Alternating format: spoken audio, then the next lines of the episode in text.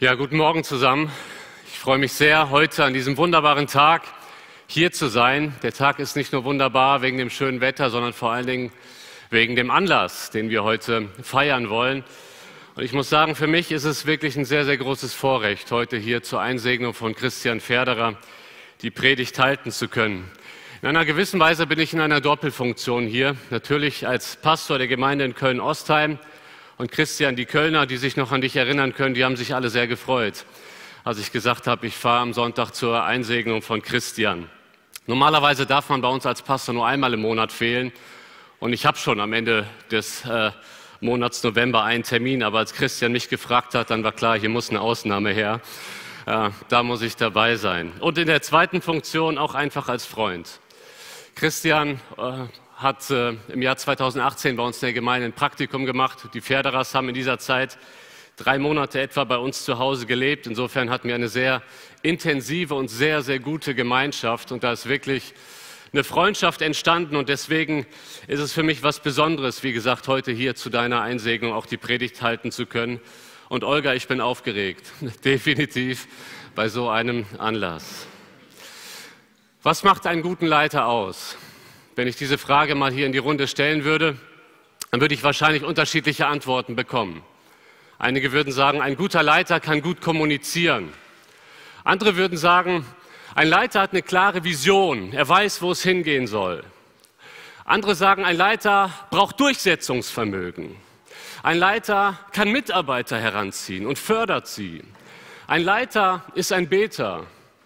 Ein Leiter hat einen vorbildlichen Charakter und, und, und. Wir könnten die Liste jetzt sehr weit fortsetzen heute Morgen und über verschiedene Eigenschaften eines guten Leiters sprechen. Ich möchte mich heute in dieser Predigt auf vier Eigenschaften äh, beschränken, die ich aus dem ersten Korintherbrief Kapitel 4, 1 bis 5 entnehmen möchte. Und dementsprechend lautet das Predigtthema Merkmale eines vorbildlichen Leiters.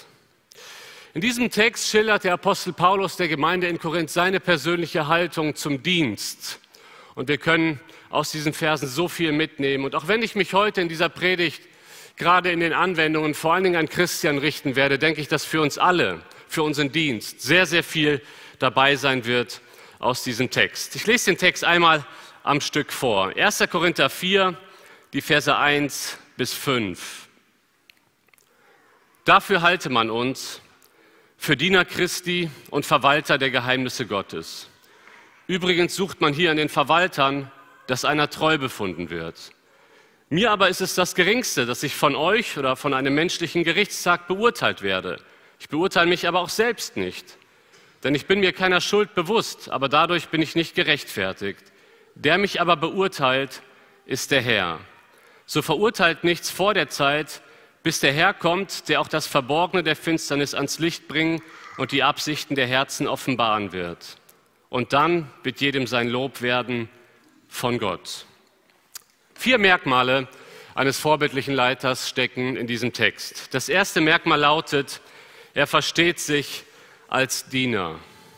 Da heißt es in Vers 1, dafür halte man uns für Diener Christi. Und um diesen Vers, diesen einen Vers in der ganzen Tragweite richtig zu verstehen, ist es wichtig, dass wir uns einmal den Gesamtzusammenhang anschauen. Die Gemeinde in Korinth war eine Gemeinde mit vielen Problemen. Vor allen Dingen gab es dort Streitereien, Parteiungen in der Gemeinde. Das lesen wir in Kapitel 1, die Verse 11 und 12. Denn es ist mir bekannt geworden über euch, liebe Brüder, durch die Leute der Chloe, dass Streit unter euch ist. Ich meine aber dies, dass unter euch der eine sagt, ich gehöre zu Paulus, der andere, ich zu Apollos, der dritte, ich zu Kephas, der vierte, ich zu Christus. Es gab in Korinth Streit und Parteiungen und wie wir bereits aus diesem Text entnehmen können, hängt dieser Streit in Korinth mit der Wahrnehmung der Leiter zusammen. Bruce Winter hat das Ganze mal analysiert in der damaligen Geschichte. Er ist äh, eingetaucht in die damalige Kultur und hat festgestellt, dass damals in Korinth die Sophisten unterwegs waren. Sophisten, das sind keine Philosophen, das waren eher Rhetoriker. Und damals sind diese Sophisten auch in Korinth zur Zeit von Paulus auf verschiedenen Bühnen aufgetreten und sind gegeneinander angetreten mit verschiedenen Reden. Und da gab es ganze Fanclubs hinter den verschiedenen Sophisten. Es bestand eine Rivalität. Und gerade im Korintherbrief sehen wir das leider so häufig, dass die Kultur der Stadt auf die Gemeinde abfärbt. Und auch hier ist das offensichtlich der Fall. Sie legen weltliche Maßstäbe an ihre Leiter an und beurteilen Leiter, schlagen sich gegenseitig fast die Köpfe ein aufgrund der Zugehörigkeit zu einem gewissen Leiter. Der eine sagt, ja, Apollos kann ganz besonders gut reden, das ist meiner. Zu dem halte ich mich. Der andere sagt, nee, ich bin, ich bin mehr auf der Seite von Petrus, der Fels in der Brandung. Der dritte sagt, also der Vollbluttheologe Paulus, der unter Gamaliel studiert hat, der hat es mir angetan. Zu dem gehöre ich. Und dadurch entsteht Streit in der Gemeinde und Parteiungen. Es hängt mit der Wahrnehmung der Leiter zusammen. Und dementsprechend versucht Paulus gerade in den ersten Kapiteln des Korintherbriefs diese falsche Wahrnehmung von Leitern zu korrigieren. In Kapitel 3 sagt er in den Versen 5 bis 7, wer ist nun Paulus? Äh, wer ist nun Apollos? Wer ist Paulus?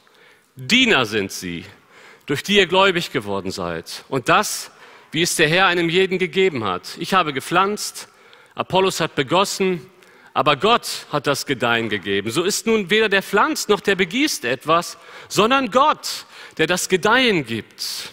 Ja, Paulus möchte hier deutlich machen, ihr lieben Korinther, es geht gar nicht um uns Leiter. Wieso, wieso stellt ihr uns auf ein Podest? Wir sind doch einfach nur Diener. Und genau in den Versen vor unserem Predigtext, am Ende von Kapitel 3, sagt Paulus nochmal ganz deutlich, niemand soll sich rühmen im Blick auf einen Menschen. Es geht gar nicht um den Leiter in der Gemeinde. Es geht immer um Gott. Es geht um Christus. Das ganze Gemeindeleben muss sich nur um den einen drehen. Nicht um die Leiter, sondern um den, der seine Gemeinde baut. Und dann kommt Kapitel 4, Vers 1. Dafür halte man uns für Diener Christi. Es ist interessant, dass Paulus hier ein sehr besonderes Wort verwendet im Griechischen. Das Neue Testament ist ja ursprünglich auf Griechisch geschrieben worden. Und hier steht bei Diener nicht das Wort Diakonos. Das ist ein sehr häufiges Wort, Diakonos. Daher haben wir auch das Amt des Diakons ja abgeleitet. Das kommt von diesem Begriff Diakonos. Aber hier in 1. Korinther 4 steht Hyperetes. Das ist ein seltenes Wort im Griechischen für Diener. Und es ist immer interessant zu gucken, wo wird dieses Wort denn noch verwendet? Wenn wir jetzt eine Konkordanz hätten und nachschlagen würden, wo wird dieses Wort Hyperetes noch verwendet, dann können wir diesen Begriff besser füllen. Und es ist interessant, dieses Wort wird immer wieder verwendet, um eine Person zu bezeichnen, die überhaupt nicht im Mittelpunkt steht. In Matthäus 5 übergibt der Richter dem Schuldigen, der schuldig gesprochen wurde, dem Diener, dem Hyperetes, und der hat einfach nur die Aufgabe, den Mann ins Gefängnis zu bringen. In Lukas 4 predigt Jesus in der Synagoge und damals hat man ja aus einer Schriftrolle gepredigt. Und als Jesus fertig war mit dem Vorlesen, fertig mit der Predigt, gibt er die Rolle dem Hyperetes, dem Diener, und er hat einfach nur die Aufgabe, die Schriftrolle wegzubringen. Das ist das Wort, das Paulus hier verwendet. Er sagt, dafür halte man uns für einen Diener, für einen Hyperetes, für einen, der gar nicht im Mittelpunkt steht, ein absoluter Assistent, der einfach nur still das ausführt, was der Herr ihm sagt. Und das sagt Paulus, dafür sollt ihr uns halten. Ihr habt ein völlig falsches Bild von uns Leitern. Warum hypt ihr uns? Dafür halte man uns für Diener. Wir sind einfach nur Assistenten. Ich habe heute mal so einen weißen Lappen mitgebracht. Und bildlich gesprochen, wenn wir, wenn wir uns bekehren, drückt uns Jesus so einen Lappen in die Hand. Doch du willst mir nachfolgen, diene mir. Am Anfang bei unserer Bekehrung ist dieser Lappen noch ganz weiß und unbenutzt. Und dann muss in unserem Leben als Christen ein Leben des Dienstes beginnen. Und wir fangen an zu dienen. Und mein Wunsch für mich ist, und mein Wunsch für uns alle ist, dass wir am Ende dieses Lebens einen dreckigen Lappen zurückgeben können. Ein Lappen, der sehr benutzt ist. Sagen, Jesus, du hast ihn mir gegeben an dem Tag, an dem du mich in die Nachfolge gerufen hast, ich gebe ihn dir zurück. Ich habe meinen Dienst getan. Lieber Christian, in einer gewissen Weise gibt es auch zur Einsegnung ein Lappen. Zur Einsegnung gibt es keine Krone. Zur Einsegnung gibt es einen Lappen. Und der Herr sagt, Christian, hier, diene mir. Du bist einfach nur ein Diener in der Gemeinde. Ich möchte dich ermutigen, Christian, dass du das immer wieder vor Augen hast. Dafür halte man uns für Diener, für Assistenten. Wir dürfen mitarbeiten an dem, was Gott tut. Weißt du, Christian, du wirst es in deinem Dienst erleben. Es wird Menschen in deinem Umfeld geben, es wird Menschen, die sich vielleicht über den Livestream melden, die durch deine Predigten zum Glauben gekommen sind, die durch deine Predigten angesprochen wurden und sie schreiben dir. Und irgendwann wird man auf Menschen stoßen, wo man merkt, die wollen mich auf ein Podest heben. Unsere Aufgabe als Leiter ist es immer, von diesem Podest aktiv herunterzusteigen. Mit den Worten, dafür halte man uns für Diener. Ich kann mich gut erinnern, als ich hier, ich glaube es war 2016, wir haben gestern Abend darüber gesprochen, meine erste Bibelwoche gehalten habe. Das war übrigens meine erste Bibelwoche, die ich gehalten habe. Die war hier in Espelkamp über den Propheten Amos. Da kam nach der Bibelwoche Albert Ferderer zu mir und hat mich so ermutigt und seine Worte habe ich immer noch sehr, sehr deutlich vor Augen. Er sagt, André, ich habe den Eindruck, Gott wird dich noch gewaltig gebrauchen, wenn du demütig bleibst. Und gerade dieser letzte Teil, wenn du demütig bleibst, diese Worte muss ich mir immer wieder bis heute sagen. Und lieber Christian, heute möchte ich dir die Worte, die dein Vater mir mitgegeben hat, möchte ich sie dir weitergeben. Christian, ich glaube, dass Gott dich hier in der Gemeinde und vielleicht auch übergemeindlich noch gewaltig gebrauchen wird. Du hast so viele Gaben bekommen, die haben wir auch in Köln sehr schätzen gelernt, wenn du demütig bleibst. Unser größtes Vorbild in dienender Leiterschaft ist unser Herr Jesus Christus. Wenn wir über den Dienst reden, müssen wir immer an Jesus denken. Jesus kam nicht, um bedient zu werden, er kam, um zu dienen. Und das größte Vorbild ist Johannes 13, wo wir sehen, dass Jesus sich den Dienerschurz anzieht und seinen Jüngern mit einem Lappen die Füße wäscht. Der Herr, dem alles in die Hand gegeben wurde, kniet sich hin und dient. Ein Jünger ist nie größer als sein Herr. Wir haben den Auftrag zu dienen. Ich möchte aber auch darüber sprechen, was das für euch als Gemeinde bedeutet, für euch als FEBG Espelkamp. Denn dieser Vers richtet sich ja an die Gemeinde. Paulus sagt, ihr als Gemeinde, ihr sollt uns für Diener halten.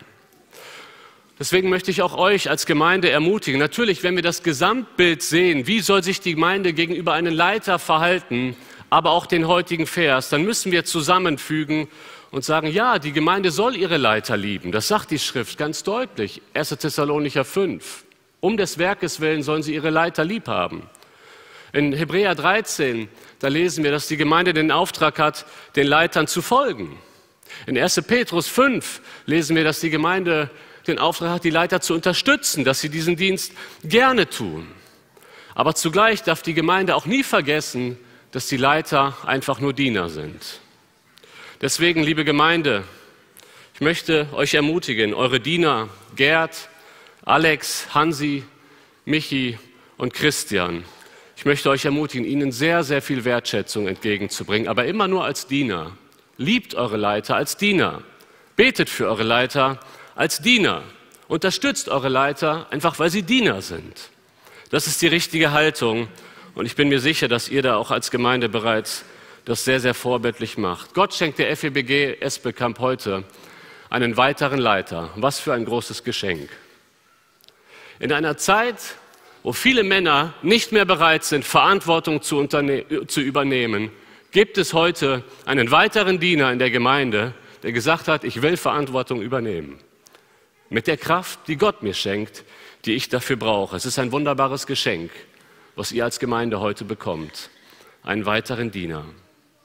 Wir kommen zum zweiten Merkmal eines vorbildlichen Leiters. Er versteht seinen Auftrag vom Evangelium her. Paulus sagt weiter, wir sind Diener, aber wir sind auch Verwalter der Geheimnisse Gottes. Ein Verwalter ist jemand, der etwas anvertraut bekommt. Auf diesen Begriff werde ich gleich auch noch mehr sagen. In diesem Fall, sagt Paulus, sind es die Geheimnisse Gottes. Das müssen wir richtig verstehen. Hier geht es nicht um Geheimlehren. Hier geht es um das Evangelium. Das Evangelium für die Heiden. Das war lange Zeit verborgen, aber gerade durch den Dienst von Paulus wurde dieses Geheimnis gelüftet. Auch die Heiden sind Teil des Planes Gottes und um diese Verantwortung geht es. In 1. Korinther 2, Verse 1 und 2, da sagt Paulus, und ich, als ich zu euch kam, Brüder, kam nicht, um euch mit Vortrefflichkeit der Rede oder Weisheit das Geheimnis Gottes zu verkündigen. Denn ich nahm mir vor, nichts anderes unter euch zu wissen, als nur Jesus Christus und ihn als gekreuzigt. Paulus sagt, ich kam zu euch, um euch das Geheimnis Christi zu verkündigen.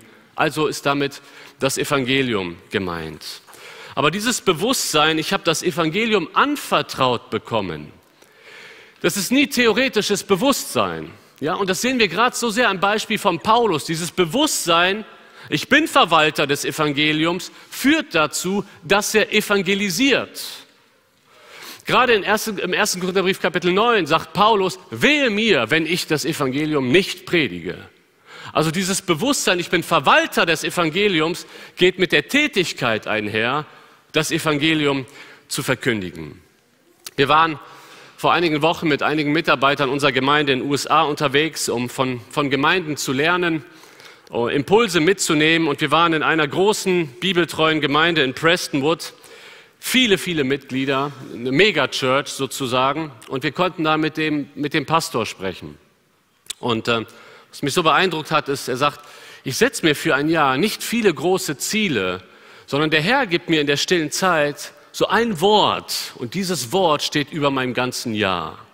Und in diesem Jahr ist es das Wort entrusted.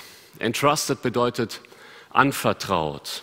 Sagt, ich will mir in diesem Jahr viel mehr bewusst machen, mir ist das Evangelium anvertraut worden. Und seine Mitarbeiter sagen, oh, er war schon immer evangelistisch unterwegs, aber wir haben den Eindruck, in diesem Jahr legt er nochmal viel mehr Wert auf das Evangelium. Lieber Christian, im Zentrum unseres Dienstes als Älteste, im Zentrum unseres Dienstes als Pastoren steht eine Botschaft, die uns anvertraut wurde. Und das ist die Botschaft vom Kreuz. Es ist die wunderbare Botschaft, dass Christus in die Welt kam, um Sünder zu retten. Durch seinen stellvertretenden Sühnetod 33 nach Christus an einem römischen Holzkreuz außerhalb der Toren Jerusalems und seine siegreiche Auferstehung am dritten Tag. Das ist die Botschaft. Das ist der Kern unseres ganzen Dienstes. Es ist das Evangelium. Mir ist in den letzten Jahren noch mal so so wichtig geworden. Wahrscheinlich würde ich das zu den größten geistlichen Entdeckungen der, der letzten fünf Jahre in meinem persönlichen Leben äh, ja, zählen, dass das Evangelium nicht nur für Ungläubige da ist. Das Evangelium ist für uns Christen. Ich meine, Paulus schreibt den Römerbrief an Christen in dem er das ganze Evangelium darlegt. Liebe Gemeinde, das Evangelium ist nicht das ABC der Gemeinde. Das Evangelium ist das A bis Z der Gemeinde. Und deswegen ist es auch so wichtig in unserem Dienst als Prediger, in unserem Dienst als Leiter, dass wir immer den Fokus auf das Evangelium setzen. Wovor bewahrt uns das Evangelium und wozu bringt uns das Evangelium. Das Evangelium erinnert uns immer wieder neu an unsere Identität in Christus. Und ganz ehrlich, das brauche ich jeden Tag. Das brauchen wir jeden Tag. In, in, der Welt, in der wir leben. Wir müssen uns immer wieder bewusst sein, wir sind sicher in Gottes Hand. Wir sind seine Kinder. Er liebt uns. Er hat uns gerechtfertigt. Das bewahrt uns vor Versagensängsten. Das Evangelium, wenn das Evangelium im Zentrum des Gemeindelebens steht, bewahrt es die Gemeinde vor Gesetzlichkeit. Es bewahrt die Gemeinde vor Heuchelei. Es bewahrt die Gemeinde von einem bloßen Moralismus. Jetzt strengen wir uns alle an, etwas besser zu sein. Was ist unsere Motivation dabei? Das Evangelium. Das Evangelium maximiert unsere Freude an Christus, an unserem wunderbaren Herrn und Retter, der sein Leben für uns gab. Und das Evangelium ist die Kraft, die Ketten sprengt. Ihr erlebt es hier in Esbekamp, wir erleben es in Köln, da wo das Evangelium mutig verkündigt wird, wo es ungekürzt verkündigt wird, wo es nicht verwässert verkündigt wird, da entfaltet es seine Kraft. Unsere Aufgabe ist nicht, eine neue Botschaft zu erfinden. Unsere Aufgabe ist nicht, den Menschen zu, zum Munde zu reden. Unsere Aufgabe ist es, das ein für alle Mal geoffenbarte Evangelium Sonntag für Sonntag freizusetzen in der Predigt und Gott wirkt dadurch. Menschen werden verändert. Ketten werden gesprengt. Sünder kommen nach vorne, beugen ihre Knie vor dem Kreuz. Und lieber Christian, ich möchte dich ermutigen, verstehe deinen Auftrag immer vom Evangelium her. Es ist die wunderbare Botschaft.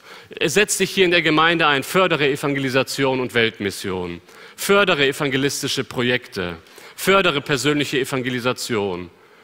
Und bitte widerstehe immer der Versuchung, eloquent zu sein und gute Worte von der Kanzel zu finden, Wohlfühlbotschaften zu bringen, wo der Mensch sich sehr, sehr gut fühlt, aber keine Buße tut.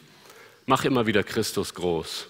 Komm vorbereitet auf die Kanzel und zeig der Gemeinde Sonntag für Sonntag, wie wunderbar unser Herr Jesus Christus ist. Und das wird vieles verändern. Ein Diener, ein vorbildlicher Leiter versteht seinen Auftrag immer vom Evangelium her. Ich komme zum dritten Punkt. Er ist treu. Was macht einen guten, einen vorbildlichen Leiter aus? Er ist treu. Vers 2. Übrigens sucht man hier an den Verwaltern, dass einer treu befunden wäre. Paulus denkt hier zunächst einmal an die Verwalter im römischen Reich. Ja, er sagt, man, man sucht hier, hier in Korinth, hier in der, in der Welt, in der wir leben, sucht man eigentlich an den Verwaltern, dass einer treu ist. Damals war es so, man hat Verwalter eingesetzt, oft waren es sogar Sklaven, um im Haushalt zu helfen. Ja, das war ein Hausverwalter. Oft waren diese Männer, die man dann eingestellt hat, wenn man etwas wohlhabender war, zuständig zum Beispiel fürs Kochen in der Küche. Das hat ein Hausverwalter gemacht. Manchmal hat er sich um die Finanzen des Hauses gekümmert. Und jetzt stellt euch mal vor, ihr führt ein Vorstellungsgespräch mit einem Verwalter, der bei euch zu Hause, während ihr als Männer auf der Arbeit seid und deine Frau alleine zu Hause ist, der mit da ist und sich um die Dinge des Hauses kümmert. Worauf achtet man bei so einem Vorstellungsgespräch? Kann ich mich auf diesen Mann verlassen? Das ist das entscheidende Kriterium. Ist dieser Mann treu, wenn er meine Finanzen in die Hand bekommt? Ja? Das war damals auch in der Welt so. Das Paulus sagt, wenn man einen Verwalter einstellen will, darauf achtet man. Aber wie viel mehr achtet Gott genau auf diesen Aspekt? Jesus erzählt in Lukas 16 ein Gleichnis von einem untreuen Verwalter, der hat seinen Job verloren, weil er untreu war. Und dementsprechend überrascht es nicht, dass Paulus gerade diese Eigenschaft der Treue bei seinen Mitarbeitern immer hervorhebt. Ich habe euch mal einfach einige Verse mitgebracht. 1. Korinther 4, 17. Deshalb habe ich euch Timotheus gesandt, der mein geliebtes und treues Kind im Herrn ist. Epheser 6, 21. Damit aber auch ihr meine Umstände wisst, wie es mir geht, wird Tychikus, der geliebte Bruder und treue Diener im Herrn euch alles berichten. Kolosser 1,7. So habt ihr es gelernt von Epaphras, unserem geliebten Mitknecht, der ein treuer Diener des Christus für euch ist. Kolosser 4,9. Mit Onesimus, dem treuen und geliebten Bruder, der von euch ist. Merken wir diese, diese Aneinanderreihung?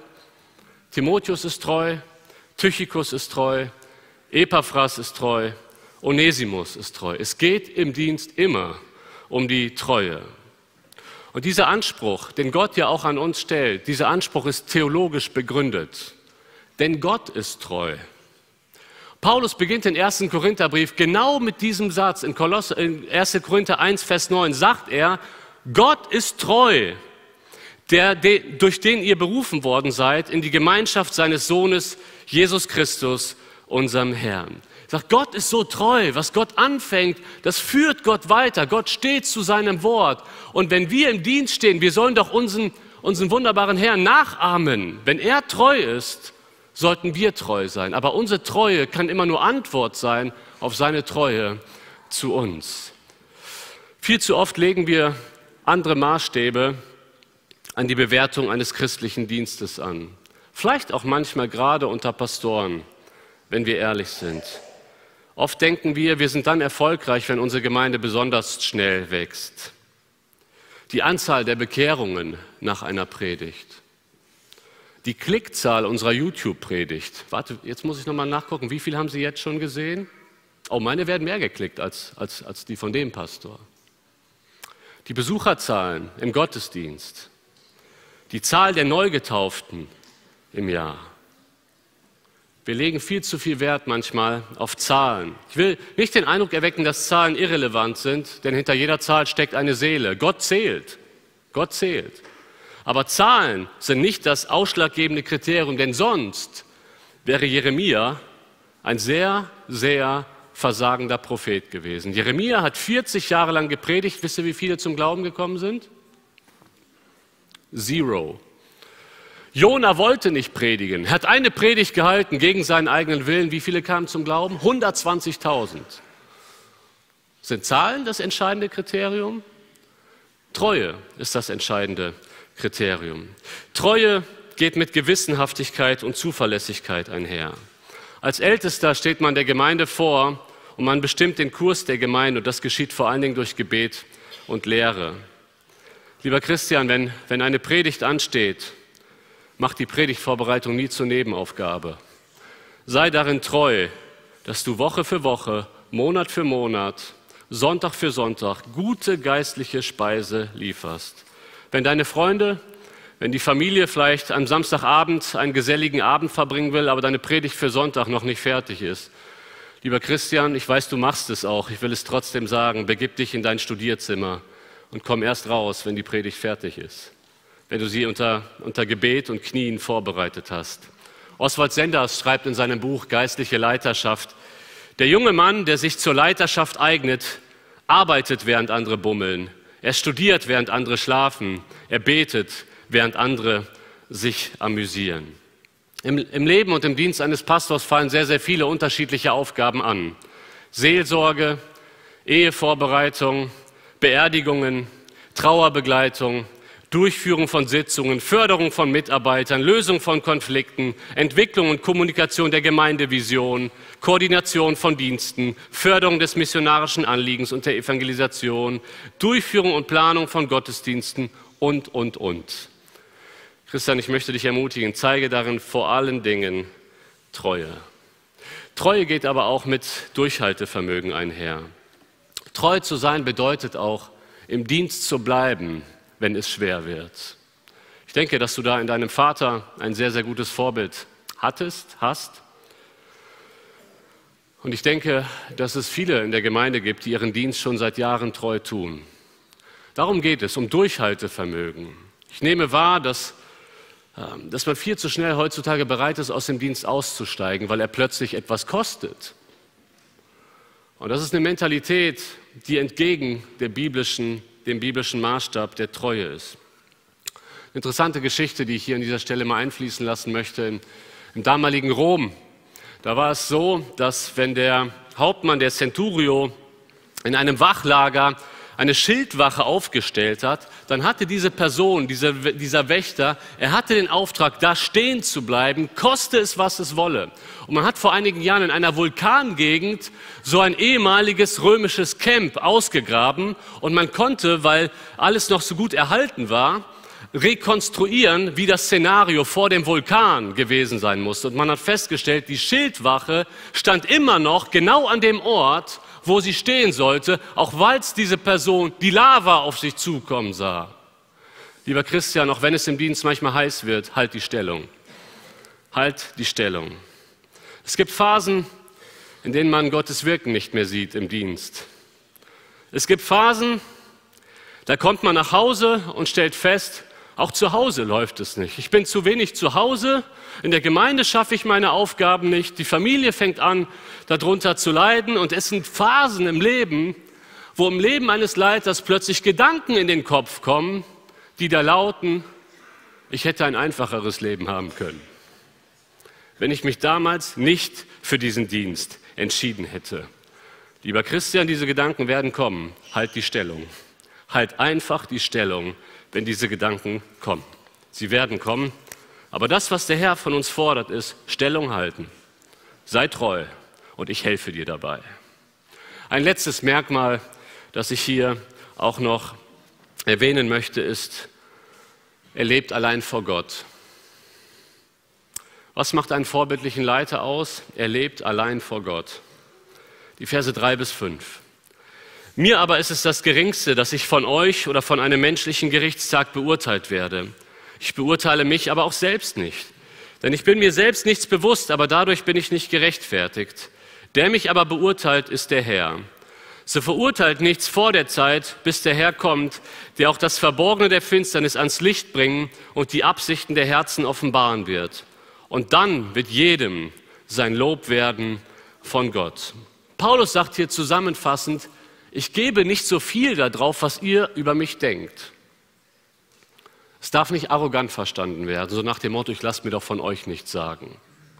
Aber das ist nicht die Absicht von Paulus. Das wird gegen Vers 1 sprechen, wo er sagt, ich bin Diener. Außerdem sagt Paulus hier nicht, dass, äh, dass er keine Schuld hat.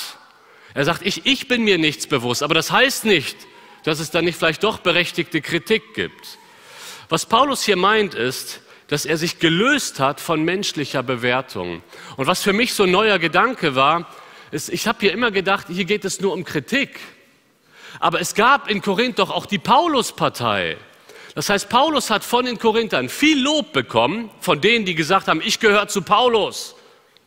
Aber er hat auch in Kapitel 9 zum Beispiel viel Kritik bekommen, wo er sich verteidigen muss. Er hat beides bekommen. Und wenn Paulus hier sagt, ich mache mich nicht von der Meinung von Menschen abhängig, dann sagt er damit, sowohl das Lob als auch die Kritik will ich nicht zu stark an mich ranlassen.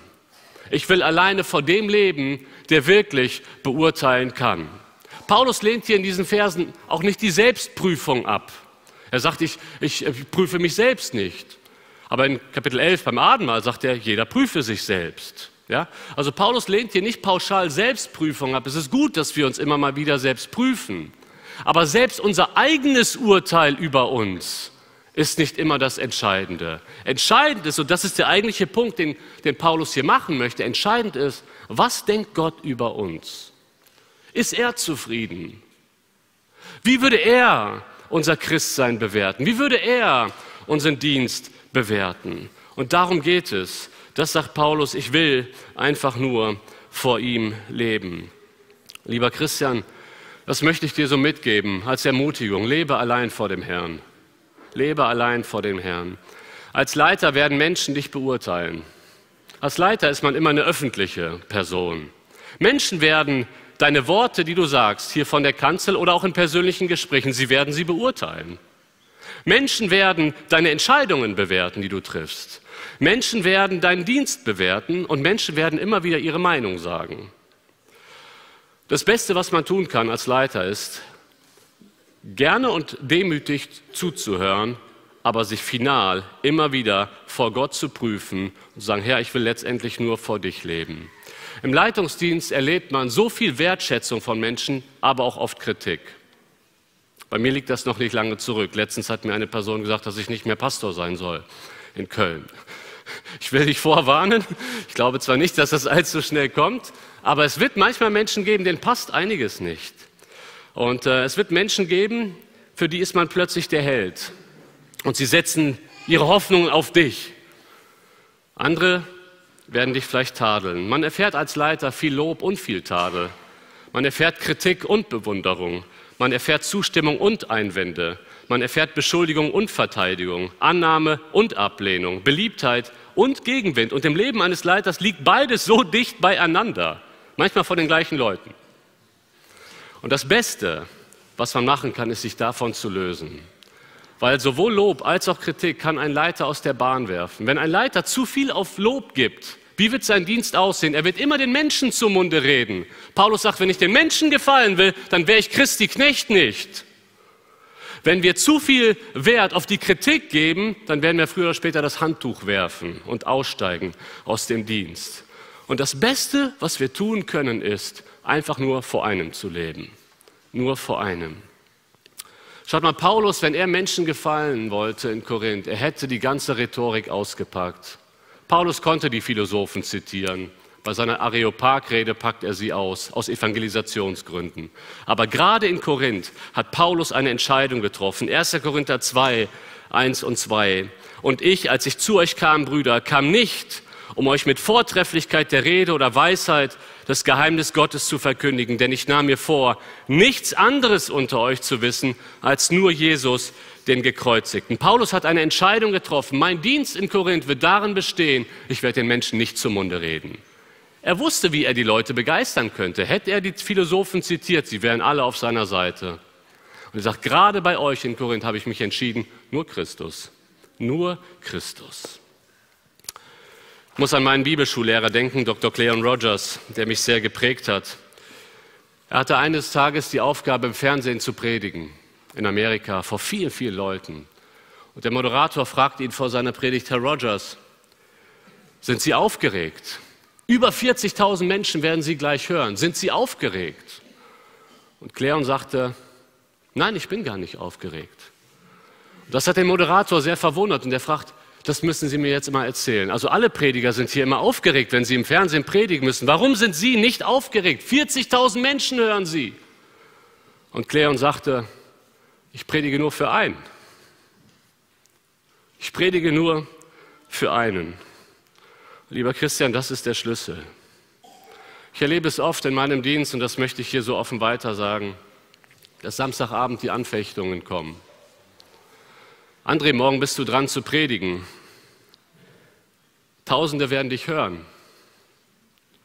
Und morgen wirst du wahrscheinlich zum ersten Mal versagen. Und dann werden alle am Mittagstisch über die Predigt aus Köln-Ostheim reden. Und André hat versagt. Solche Gedanken kommen mir manchmal, vor allen Dingen, wenn es um evangelistische Predigten ging. Besonders stark war es, als ich über Römer 1 Homosexualität in Köln gepredigt habe. Anfechtungen, starke Anfechtungen, Versagensängste. Und ich musste immer wieder an die Worte von Cleon denken. Ich predige nur für einen. Lieber Christian, das möchte ich dir ermutigend mitgeben. Es ist so befreiend. Unser Dienst, den, den führen wir aus vor einem Publikum von einer Person. Hauptsache, es gefällt den Herrn. Vor ihm leben wir, nur vor ihm. Und wenn es ihm gefällt und den Menschen nicht, haben wir alles richtig gemacht.